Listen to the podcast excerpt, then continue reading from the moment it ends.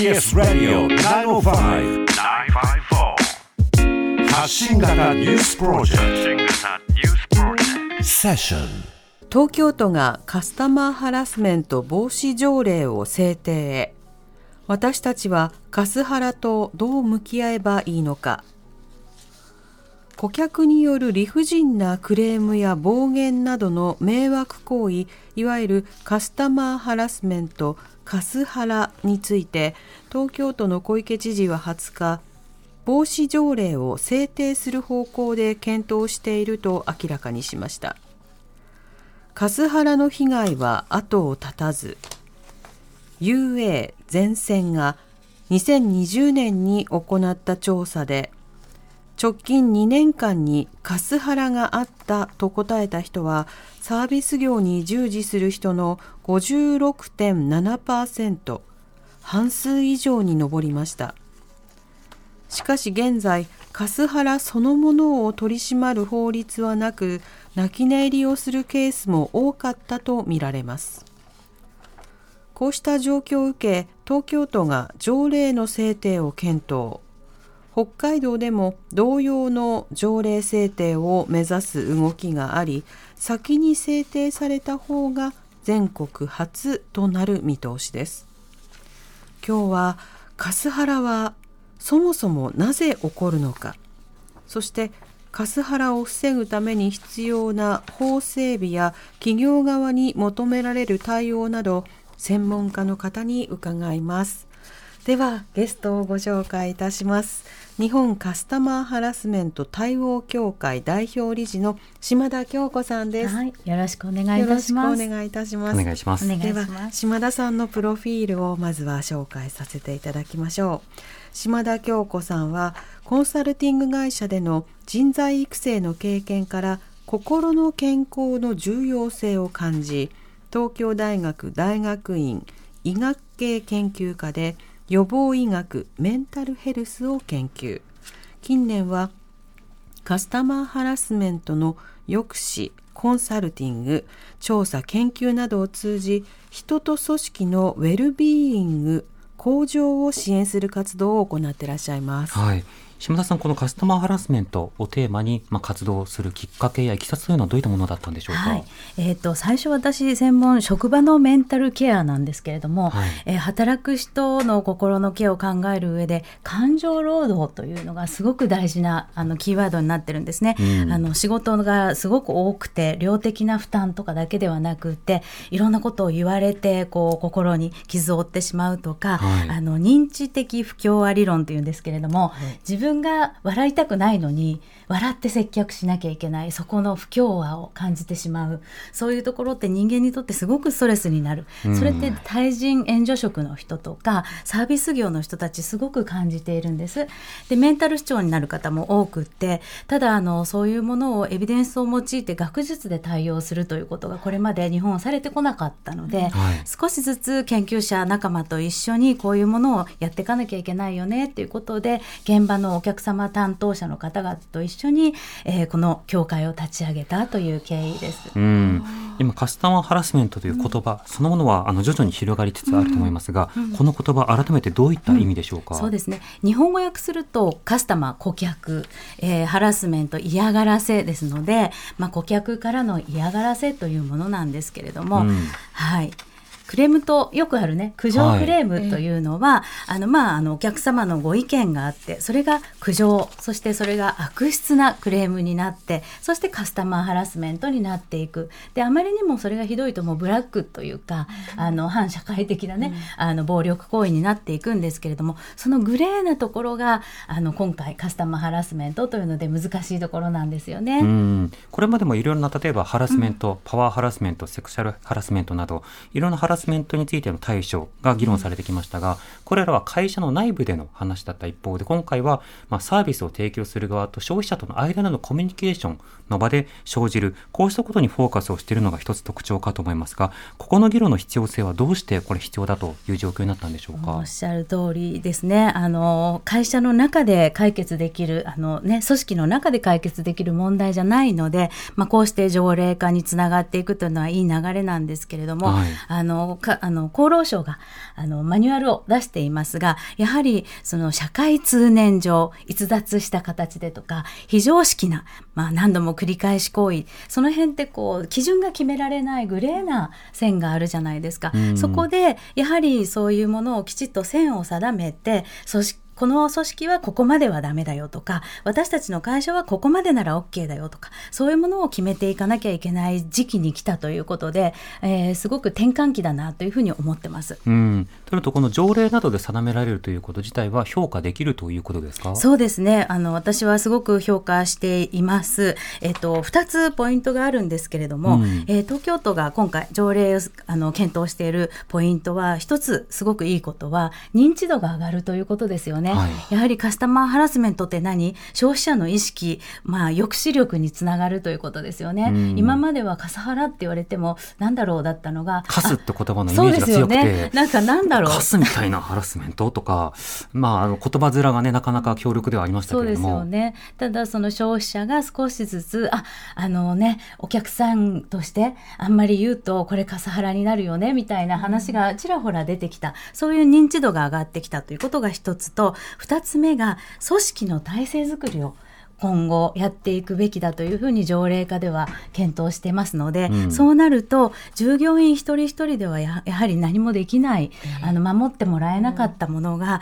組織でちゃんと対応してくれくれる守ってもらえる強い味方になってくるんじゃないかな。そこは条例化のすごく大きなポイントだなというふうに思ってます、うん、このカスタマーハラスメントという言葉を使うか使わないかそれに限らずですね、あの、いろんな労働現場でたくさん理不尽な目に遭っているという方はいらっしゃいます。今日はたくさんメールいただいているので、はい、えー、できる限り紹介していきたいと思います。そうですね。えまずは酒井さんという方からいただいたメールです。どうもありがとうございます。私はバス会社で総務担当をしております。最近は社内に掲示する社内名刺をやめました。SNS で社内名刺を撮影し上げられたからです今度は名札をやめようという話が出ていますただ名札はお客様に対しての名刺代わりで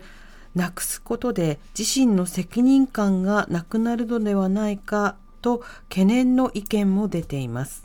バス業界に限らず名札をやめることがカスハラ対策のプラスになるんでしょうかと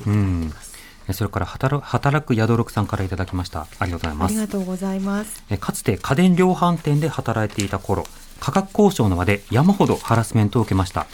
当時から価格比較サイトは広く認知されていましたが大手量販店は同じ業態の競合店にしか価格で対抗できない決まりになっていました、しかしお客様はそんな事情など関係なく CM で徹底対抗どこよりも安くします。など、大冗談に振りかぶったフレーズを聞いてご来店なさるわけです。望んだ価格にならないとわかるや否や、詐欺師、ネットに書くからな、くらいの捨て台詞は良心的な方で、名前覚えたからな、帰り道気をつけろよ、あたりも飽きるほど聞かされました。イメージ先行のグレーな CM を打っている店はもちろん悪いのですが、消費生活センターに訴えるとか、不買運動を起こすとか、自分より大きな相手と正しくことを構えることが気軽にできるよう制度や教育を整えてほしいものですと。いうことで、まあ、矢面に立たされる側だけではなくいろんな改善策も考えてほしいということですね。はい。続いてラジオネーム府中の寝ぼすけさんからいただきました。どうもありがとうございます。鉄道業に従事していますがお客様とのやり取りの中で明らかにお客様側に非がある場合であっても従業員側の言い方が悪かった。態度が悪かった。というお客様側の主張が最優先にされ従業員の言い分を全く聞いてくれないことが多いです運行上危険につながりかねない場面ではお客様であってもきつい口調で注意しますし適切に対応せずに事故になれば従業員側事業者側の責任になってしまいます。そうした状況を理解してもらえないのは辛いと感じます。また女性女性乗務員の挙動を意図的に撮影する利用者に対しても会社は肖像権を持っていないので注意できないという理由でお客様への対応ができていない問題もあります。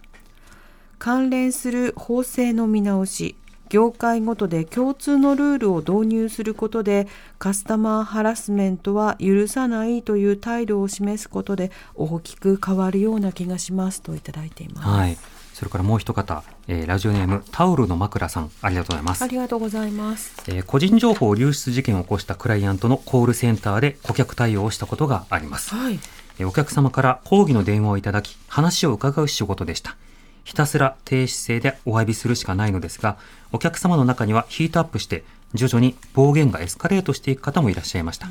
しかし、それは仕事ですので仕方ないと思っていました。そういうことがありましたと、現現場の上司であるスーパーバイザーに報告したら、あそこまで低姿勢で謝ることはないのに、と言われてしまいました。また他のコールセンターの上司は電話でオペレーターに怒鳴ってすっきりして会社の客になってくれればそれでよいとまで言いました。コールセンターで顧客対応するオペレーターは低賃金の使い捨て。なんなら客に怒鳴らせること自体が顧客サービスなんだと実感しました。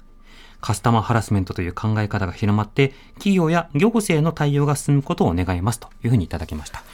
あの、こういった電話対応する会社は、はいえ実際に販売している会社とは違うということは、あの、本当に多くあるので、え実際にそこに抗議をすることがどれほど届くのかというのは別問題として構造上あるということはあります。ただ本当にたくさんのね、ええ。いろんな職場の方でハラスメントを経験されたという方からのたくさんのメールいただきました。島田さんいただいたメッセージいかがでしょうか？本当に胸が痛いですよね。あのね、私たちもあのカスタマーハラスメントではなくても、ちょっと道であのぶつかりそうになって気をつけろって言われただけでもう胸がドキドキしてうん、しばらくこうショックを受けるぐらいなのに、はい。こうして自分が立場がある従業員として日々対応して、でお客様は匿名さだけれども自分は名前をつけたりしている。うんそういうところですごくこう逃げられない場所で、えー企業も従業員も守守ってくれないところだともう逃げ場がないというストレスをすごく感じますよね。で私たちの研究でですねカスタマーハラスメント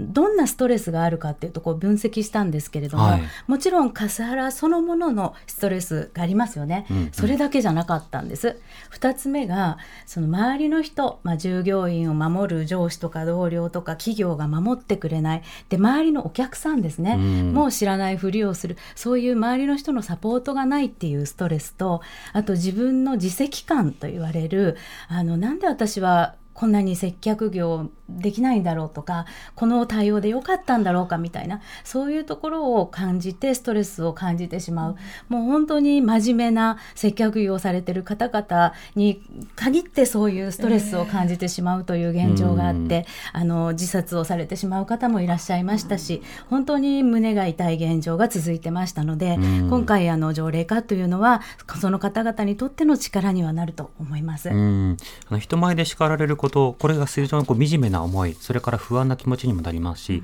えそれを救済してくれないということによって、まあ、取り残されたような気持ちになったりしますよね。で、これたくさんのあのメールいただきまして、そんな中には脅しのようなものもあれば、あのやはりそのさらされること、例えば名前などが出ていることなので、特定されることの恐怖などいろいろ指定されている方もいらっしゃいました。指摘されている方もいらっしゃいました。このカスハラのカスタマーハラスメントの類型であるとか、そうしたのものというのはあったりするんでしょうか、そうですね私たちの研究でですね実際に行為者と言われるカスハラをする人たちを分析してみたんですあねハ。ラッサーの側を。そうです。あの、行為者に対してどういう人たちがいるのかとか、そういうことを分析しましたら、うんぴったり心理学的な人間の攻撃行動に当てはまっていて、まあ、おもし面白いというか、結果になったんですけれども、うん私たち人間の攻撃行動って、あの、歪んだ、あの、ネチネチと攻撃する人もいれば、すごく大きな声で攻撃する人もいますよね。そういう攻撃行動がいくつかあるんですけれど、うんカスハラには4つのタイプがあることが分かったんですね。はいあの歪んだ正義感で一頃あのマスク警察と言われるような、はいはい自分の正義を振りかざしてお前なんでマスクしてないんだうん。みたいなことを言う方、そしてプライド自分のプライドを傷つけたことに傷つけられたことに激激高するようなタイプですね。うん。でもう一つは、まあ、女性に多いんですけど被害者意識があってってあのねちねちとこう自分のあの被害被った被害をずっとこう言っていく。そして自己主張型。あの、まあ、私ちょっと昭和の親父型みたいに言ってるんですけれども、はい。まあ、自分の主張したいこと、まあ、をこう延々とこう上げつらって大声で主張する。そういうような4つのタイプに分かれていることが分かったんですね。うん、これ先ほどジェンダーの話も少し触れてましたが、はい。例えば年齢とか性別などであのある程度の傾向がはい見えたということなんですか、そうですね。あのいくつか研究があるんですけれども、はい。特に今回紹介したいのが、えー中高年の男性しかも年収が高めの社会的地位の高い方々の方がカスハラをしてるという結果につながったんですね。うんこれはあの私の,、まあ、あのか仮説なんですけれどそういう方々って日々あの交感神経優位でイライラしながら攻撃的に仕事をするような職種の方が多いのであの、まあ、毎日の生活もどうしてもイライラするような相手を攻撃するような仕事の仕方がそのまんま、まあ、通勤電車に乗りお家に帰る前にコンビニに寄るとそこでカスハラをしてしまうというようなそんなにモードって変えられないのでうん。そういうアドレナリンが出ているような仕事モードがどうしてもこうカスハラにつながっていくようなそういう意味では今の日本の社会の、まあ、不寛容性ですとかあのイライラが募って、まあ、コロナ禍もありましたそして戦争もありますしで社会経済状態も、まあ、今一つっていうところになってくるとイライラを助長するような要因がたくさんあるのかなというふうに見ています。うん、大きなストレスの元となるものというのは社会にたくさんありますよね。日々のニュースだったり、職場でのうまくいかなさだったり。一方で、例えば日本のその小形態ですと、時間通りというものがベーシックになっていたりすると、例えばそれが少し遅れたら、もうクレーム対象として、名指していい、抗議していいというような対象になる。あの海外の国などによっては何分待ってもそれがスタンダードというところもあったりすると思うんですが、この文化的要因などについてはどうでしょうか？おっ。しゃるもう本当にあるあるなんですけれど、はい。もう本当日本のあの交通機関1分2分遅れたら大変申し訳ございませんみたいに言って海外は全然謝らないよねみたいな話あるんですけど、はい。実はドイツの研究者と笠原の研究を一緒にやっておりまして、うん。ドイツではですね実は日本ってお客様は神様っていうじゃないですか、はい。ドイツではお客様はキングだって言うんですよ。うんただよくよく話をしてみると日本人のようにこあの消費者がお客様が神様だとは言わないと。はいはい。あの私たちサービスをする方がお客様をキングだと思って丁重にもてなしたり、えー自分の芸事をちゃんとそのお客様がキングのような対応でしなさいよっていうような志を示したもので、うん。消費者が、えー私はキングだみたいな態度はしない。そこにすごく決定的な差を私は感じたんですね。うん。日本は曲解した召集感というかお客様は神様だろうっていうことを消費者が思ってしまってる、ええ。そこに過剰なサービスが当たり前になってしまうこう文化的な背景があのく加わってきてそのサービスが適正であるべきなのに、まあ、もちろんお金をたくさん払って過剰なサービスを求めるような、うんまあ、飛行機会社のあの上のクラスのような、まあ、ありますけれども適正なサービスを適正な価格で受けたいと思うのだったらそのお客様は神様だという歪んだ召集感は持つべきじゃないなというふうに思ってます。うんある種のその小習慣としてあのお客さんに対していろんなサービスを提供するというところでまず競争が起きているのが日本のビジネスですよね。でもう一つはいろんなお客の側においても非常にこう時間に関するすごい制限感というのがあって1分2分遅れただけで自分も大変なことに遭うこの後どこどこに行く予定だったのにそれが崩れてしまうじゃないかという少しでも崩れることによって自分がストレスを抱えるというそうしたような状況の方もたくさんいらっしゃると思うんですがこれらが組み合わさることによってさまざまなバリエーションのカスハラが例えば、えー窓口であるとか、えーそれから宅配の業者の方とかねいろんな方のところにこう発生しがちということになるんでしょうか？はい、そうですね。あのちょっと話変わるかもしれないんですけどいつも私があの話お話ししてるのがイライラとか怒りの元にあるものは、はい。必ず私たちおこ困ってることがあるんですよ。うん。お困りごとがあってそれに対してイライラしている。今の例では多分時間に追われていて、はい。時間がないのにもたもたされちゃったとか、うん。時間がないのに電車が遅れた。そこにイライラを感じてしまう。で不公平じゃいけないのにあの人に比べて自分はちょっとあの高かった。そこにイライラを感じてしまうとか、で自分のプライドを傷つけられた、そこも自分のプライド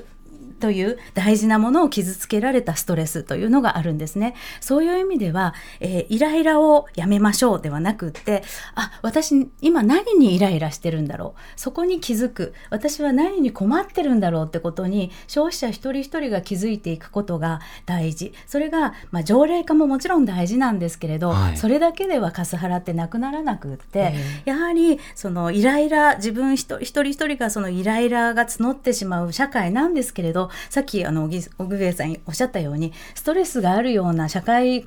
構想っていっぱいあるわけですよね。でも一人一人のイライラを自分の困りごとを意識して、まあ、整えることによって、えー、人に怒りをぶつけたりその社会的立場の低いと言われているサービス業や対人援助職の方々にイライラをぶつけることが減ってくればいいんじゃないかなというふうに思ってます。何段階か今の話であるということが分かりました。うん、ではそのカスハラはまずは働いている労働者を守るという観点。またあの消費者などについてカスハラをしないように啓発するという観点。またそうしたカスハラをしてしまう人たちにそもそも様々なイライラであるとかストレスが溜まっている可能性があるのでその背景まで社会的ケアが必要だということ。こうしたことも伺いました。で最初にあったそのカスハラから労働者を守るという点なんですがそもそもカスハラを受けた労働者にはどんな心理的な悪影響やどんな問題が出てしまうのかこの点いかがでしょうか？えっ、ー、と、いろいろな問題はありますよね。あの、本当に、あの、先ほど申し上げたように、あの、自分で命を絶ってしまう人たちもいますし、あの、PTSD と言われる、あの、それを受けたことで心の傷になってしまって、例えば同じような、あの、例えば男性の同じぐらいの年の人を見るともうドキドキして、あの心臓が鼓動が止まらなくなってしまったりとかそういうようなことも起こってしまいます。で身体疾患も様々出てくることが分かっています、うん、うつ病になることも分かっていますし何よりも社会生活が遅れなくなってしまって、うん、休職退職につながってしまうということは雇用者だけであの従業員だけではなくって雇用者にとっても大変な損失になってくるんですよね。一、うん、人雇うのに何百万もかかっているわけですのでそうそういう従業員を大切に守ってカスハラから、えー、みんなでチームで守っていくということは従業員だけではなくて企業にとってもとても大事な対策になってくると思います。これ今の話で少し疑問が生まれたのが、はい、私実はあのコールセンターでアルバイトをしていたのが2000年代の中頃就職氷河期の時期だったんですけれども、まあ、パソコンの黎明期インターネット黎明期でそこからパソコンを始めたての、まあ、高齢者などを対象にあのオペレーションしてで怒鳴られ続ける日々というものを経験していたんです。ただその時期というのは本当に就職先がなかったので選べなかった離職できなかったという方多くいたんですね、ところが今はその人手不足になっているような状況の中でいかに労働者に持続的に関与してもらうか持続的に働いてもらうのかということを会社側が強く意識をせざるを得ないような経済状況にもなった。こうしたのことはある種会社の動機づけにも影響は出ているんでしょうか？そうですね。あの実際にカスハラ対策、私もいくつもの会社でお手伝いしてるんですけれども、はい、まあ大きなことで言うと、その厚労省のマニュアル、なかなかあの総合的なものですので、きちんと自分の自社にブレイクダウンしたガイドラインを作っていく、そのガイドラインもきちんと従業員をどうケアしていくかとか、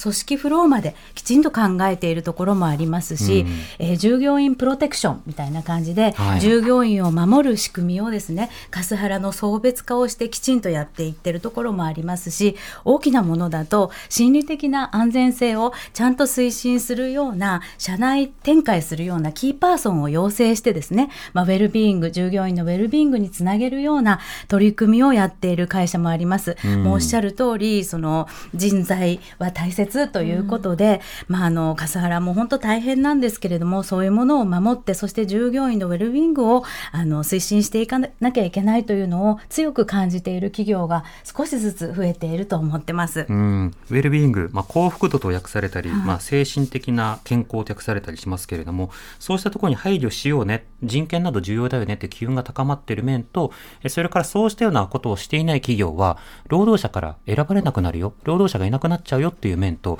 両方の側面というものが今あるわけですか？おっしゃる通りですね、うん、あのあのそれは消費者と従業員の方でもありますし従業員と企業でもあると思うんですけれども、はいさっきの話にもつながるんですがサービスも層別化されてきましたよね。あの高いお金を払って手厚いサービスを受けるのか、まあ、あの LCC のよううん。に移動手段としての飛行機を使うから、もうあのサービスはいらないよというのか。そういうような感じであのサービスもそして消費者もそれが分かってウィンウィンであのここのサービスここの企業のサービスを使うっていう風な選び方ができているようになっていくと少しずつカスタマーカスタマーハラスメントも減りますし、うんそういう転換期に来るといいなというふうに思ってます。うん、サービスは無料ではないし、サービスを提供する人はロボットではなくて人なのだということ、そうしたことを学習する機会が今後どうなっていくのかということですね。その環境変化についてリサの方からメールいただいております。はい、えーラジオネームうどんさんです。どうもありがとうございます。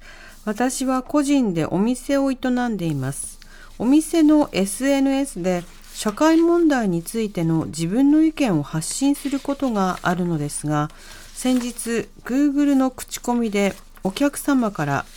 技術は高いが店主の思想がいろいろやばいので星2つ減点ああもったいないと書かれました仕事の特性もありどのお客様から、えー特定どどのお客様からか特定はできているのですが私自身に言うのではなくこうして口コミとして書かれることにもやもやします。他にお店をやっているような人に聞いてもやはり同様に Google の口コミに理不尽なこと仕事と直接の関係がないことで評価された経験をよく聞きますし、うん。ひどいものは死ねと書かれたとも聞きました。Google の口コミはお客様からしたら参考になり良いと思う一方、このような口コミにより泣き寝入りをしている事業者は少なくないと思います。このようなものもカスハラと言えるんでしょうか言えるとしたらこの Google の口コミに対して事業者側ができることはないのでしょうか？といただいています。はい。さらにはどんぐりねでみさん、ありがとうございますあり。がとうございます。私自身はカスハラの被害を受けたことはないのですが、最近気になっているのは SNS などで拡散をされているネット上のカスハラです。もちろん、クレームの内容自体に関しては、叱るべきルートを通じて伝えれば、改善や改良につながるものも多いのかもしれませんが、SNS で拡散をすることにより、必要以上のバッシングや二次被害が生まれてしまっているような気がします。悪質な書き込みの取り締まりの強化とともに、ユーザーの意識を変えていくことが今後の重要な課題なのではないかと思っていますと。口コミサイトだけではなく SNS などでいろんなところで拡散していく情報もあるよということでした。島田さん、こういったネットとカスハラとの関係についていかがでしょうか？うんあの今新しいもう本当に匿名性が高いということで、はい。あのコールセンターもそうですし SNS もそうですけれどもあの、まあ、書きたい放題書いてしまう方々が、まあ、多くいるというのは今すごく問題になってます、うん。ただ私たちも少しずつ賢くなっていてあのやっぱりあのすごく高評価があるのに一つ二つ1とか2とかそういう誹謗中傷を書かれていると、うん。あこれって書いてる人の方がおかしいよなってことがだんだん分かってきているっていうのと、まあ、逆にあの荻生さんにお聞きしたかったんですけど、はい。なんか他の国であの口コミサイトで、うん。あのそういう誹謗中傷であるとかその悪質なクレームのようなものを書くともうあのプラットフォーム上でバンできてでそれが、まあ、あの消費者にもお店にも見えないような仕組みを取っているようなところがあるっていう風なのを見た,、見たことがあるんですけれども、ええ。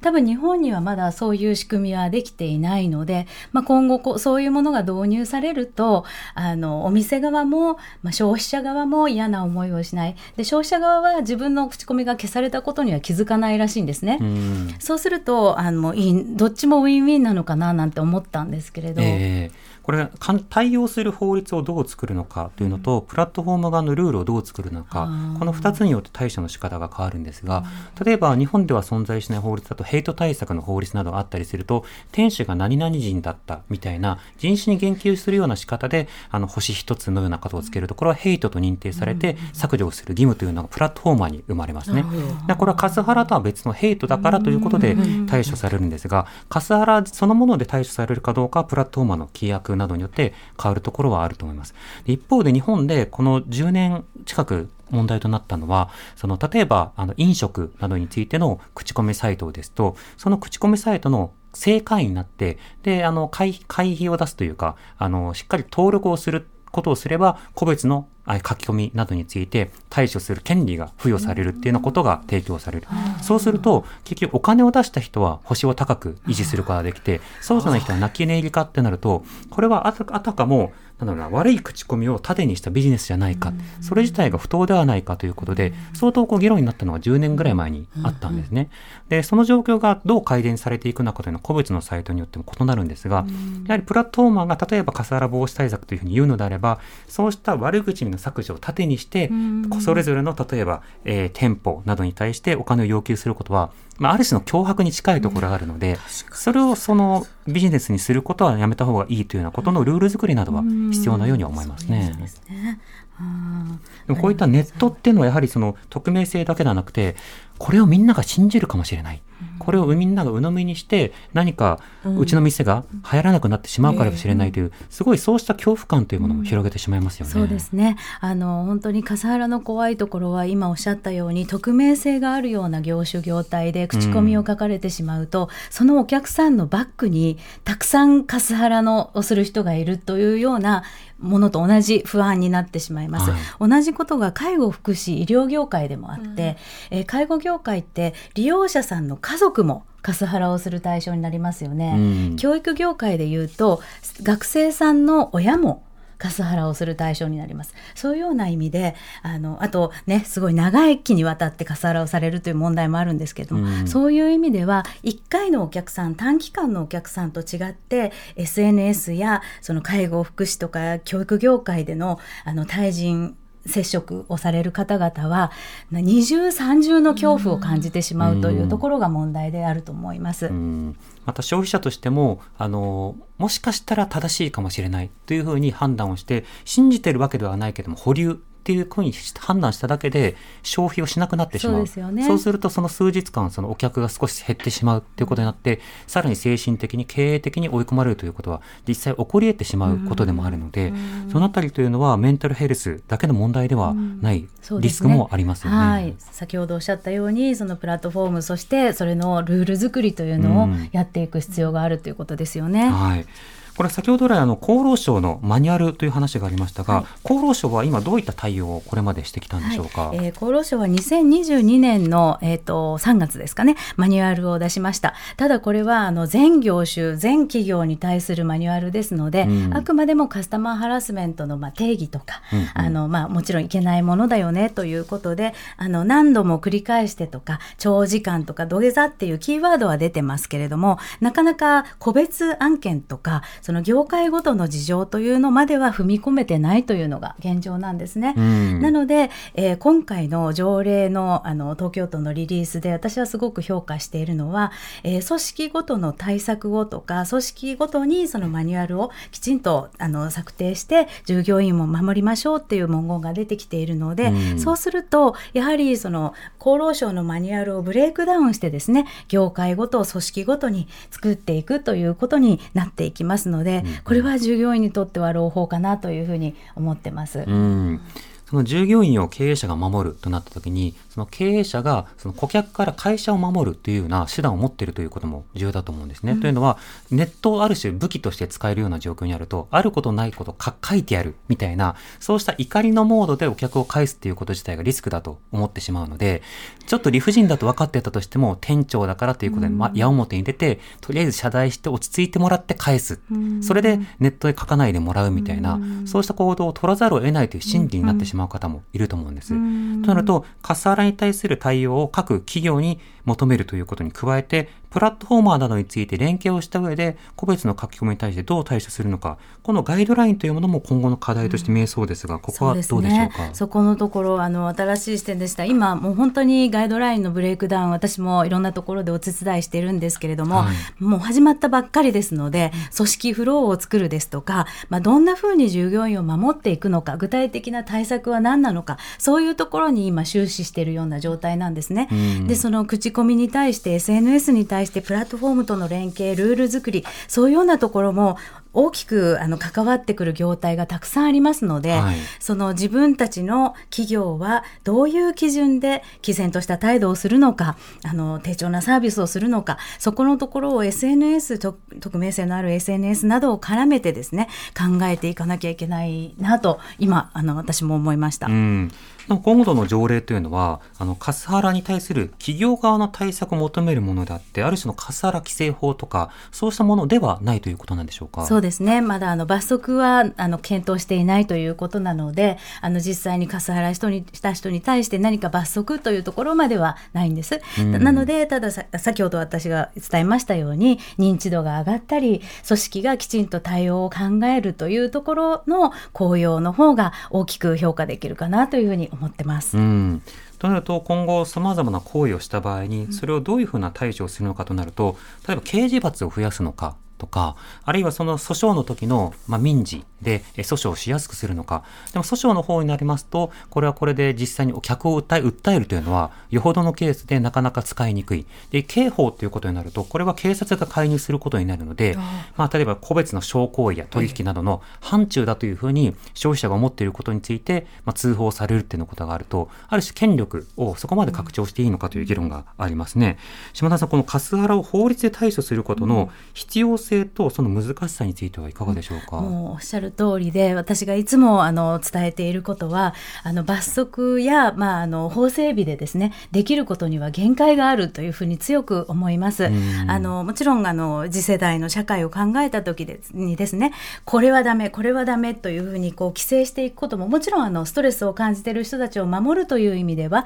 法整備も大事ですし条例化で厳しく罰則するとかも大事なんですけれどそれは片一方だけの議論に終始してしまうと思っていてやはりじゃあ企業がここまでは OK ここまではダメという毅然とした基準を設けて、えー今までのこうす過剰なサービスはやめる。ここまでが私たちの企業としてのサービスですというものをちゃんと打ち出すというのももちろんですし、消費者側もですねあの今までのお客様は神様文化を少しずつやめていく業界であのね誤ってお菓子折りを持ってあのただにししてもらうっていうようなこうあの期待をするのではなくてもうあの私たち消費者は適正なサービスを適正な価格で受けていますこれ以上のサービスは求めませんというところをですねあの少しずつ認識していくというところがないと法整備や条例化だけではやはり限界があるなというふうに強く思ってます。うんなるほどちなみにあの前提なんですけど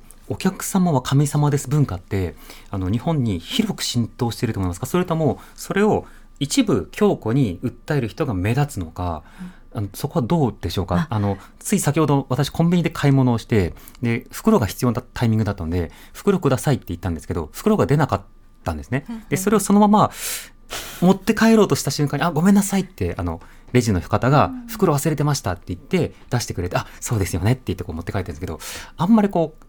注意するということが苦手な人も、な中にはいて、うんいや神様だなんて思ったことないですっていう方もいらっしゃったりする中で、うん。消費者としてその対応する消費者に対応する窓口から見える風景の中ではやっぱり目立つ方というものにある種合わせて社内風土を調整していった結果一般客とレギュレーションがこうずれていくっていうような現象ももしかしたら起きてるのかなと思ったんですがそこはどうなんでしょうおっしゃる通りですよね。あのお客様は神様文化って曲解した小習慣ってさっき言いましたけれども、うん。実はそれはマイノリティであって多くのお客様はそんなことは考えてないし、うん。まあ、自分や自分の大事な人たちも多様者として働いてる人もいれば、まあ、あの性善説で皆さん生きてる人の方が多いんですね。うん。ただ一方で一部のお客様がその自分は神様なんだから金払ってるんだから偉いんだみたいなもう誤った感覚を持っているそこがカスハラにつながっているということで私たちの調査でですね、はいえっとか行為者の中で本当にカスハラをしたというふうに自覚している人は8%だけだったんですよ。うーんそれまた怖い数字ですよね。そうなんですよ。無自覚の方ももちろんいるでしょうし。はい、あのあちょっとはしてるかなみたいな人は20%ぐらいいたんですけれど、うん。本当に日常的にやっちゃってるかもと思ってる人がなかなか8%という数字だったんですね。うんそれはあの大きいのか小さいのかは人それぞれだと思うんですけれども、はい。まあ、日本人でいうと左利きとか AB 型の方とか大体それぐらいのパーセントと同じぐらいなんですけれど、はい。まあ、マイノリティと言っても1億2000万人いれば、まあ、1000万人ぐらいが割と自覚的にカスハラをしちゃってるんだなということを考えると、まあ、あのまだまだ私たち頑張っていかなきゃいけないのかなというふうにあの一方では思います。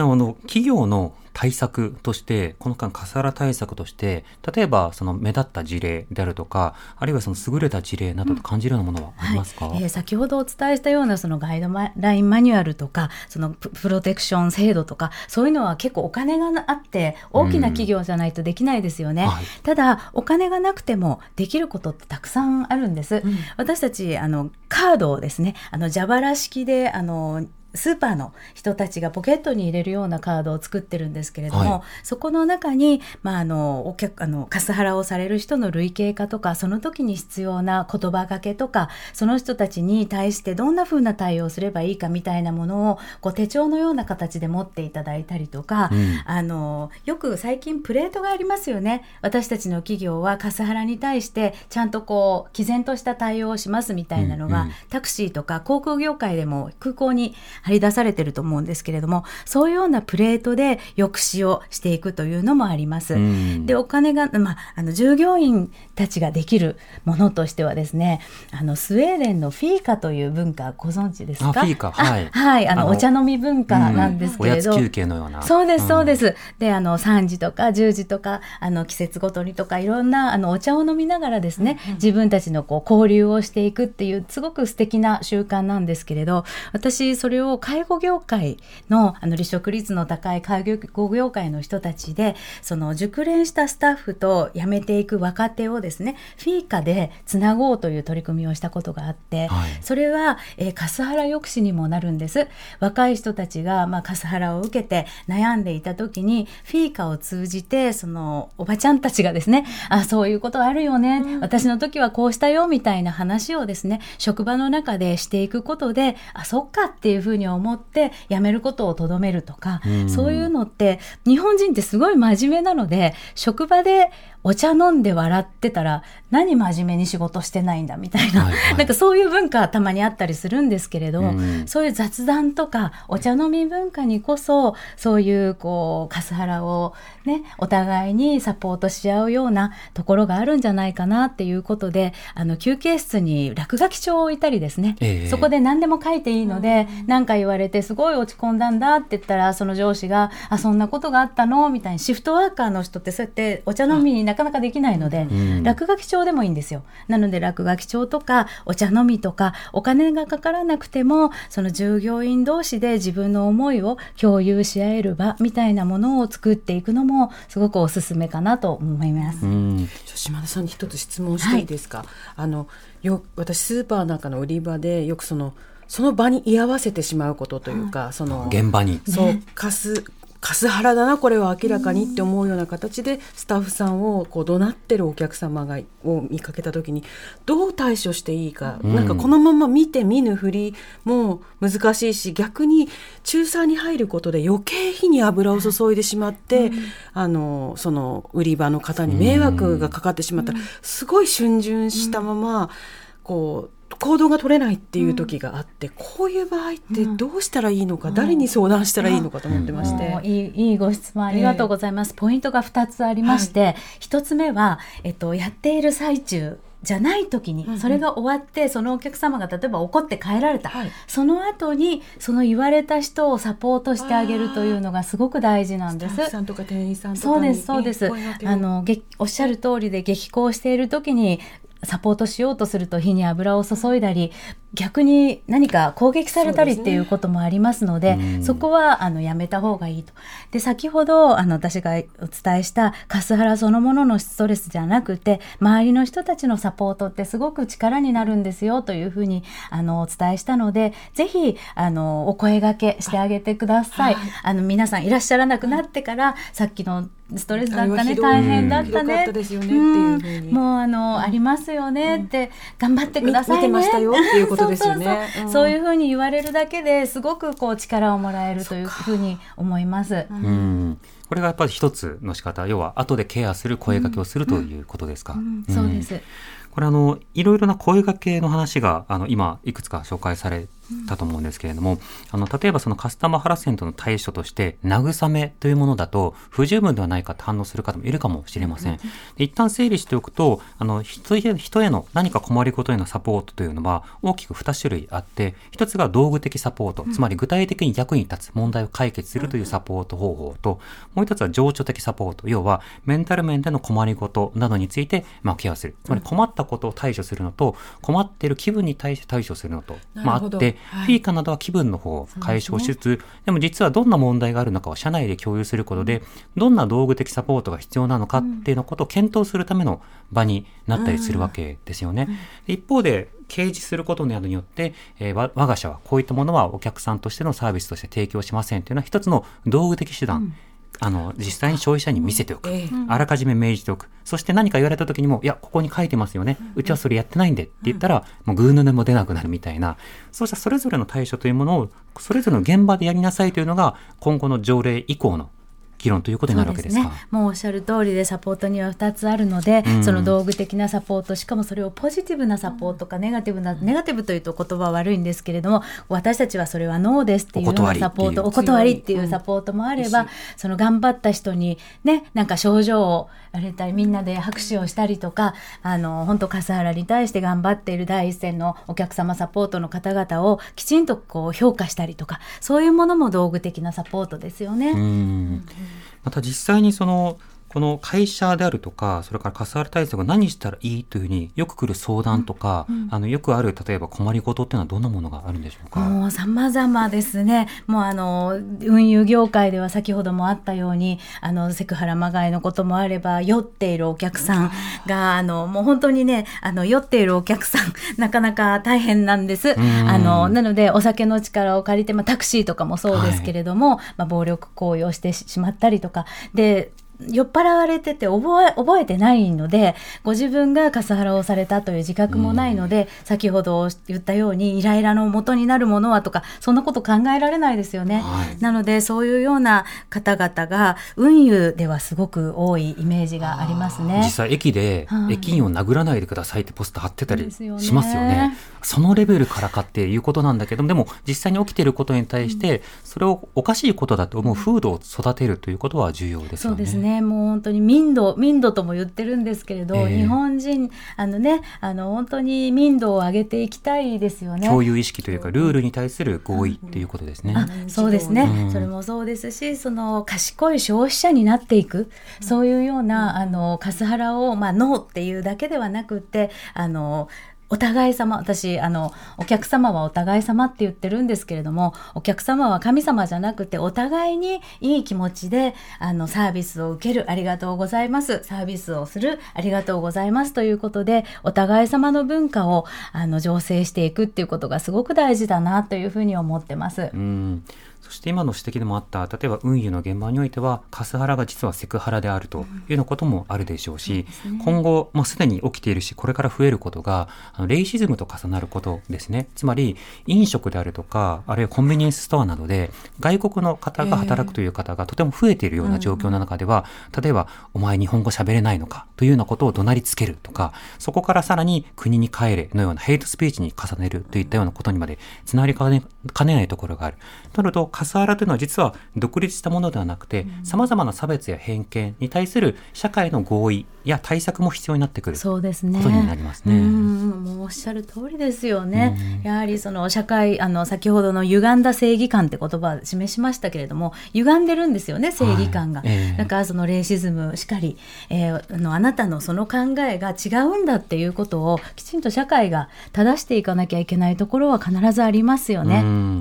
ん今回は東京都の、えーこのはい。笠原条例、一体どうなるのかということで、まあ、議論しましたがそこからさらにいろんな論点につなげていくことが重要だということも分かります。広くつながってますよね。はい。はい、今夜は日本カスタマーハラスメント対応協会代表理事の島田京子さんにスタジオにお越しいただきお話を伺いました。島田さんどうもありがとうございました。ありがとうございました。またどうぞよろしくおよ願いいろしくお願いいたします。たしま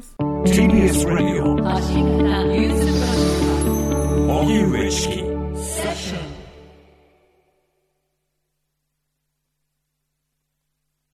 毎週月曜から木曜朝8時30分からお送りしている「パンサー向井のフラット」毎日を彩るパートナーの皆さんはこちら。月曜パートナーの滝沢カレンです。火曜パートナーのココリコ田中直樹です。水曜パートナーの三田寛子です。そして木曜日は？横澤夏子ですヤーレンズのデイ淳之介です。奈良原雅樹です。横澤夏子ちゃんとヤーレンズが各週で登場。今日も一日頑張ろうのきっかけは「パンサー向井のフラット」で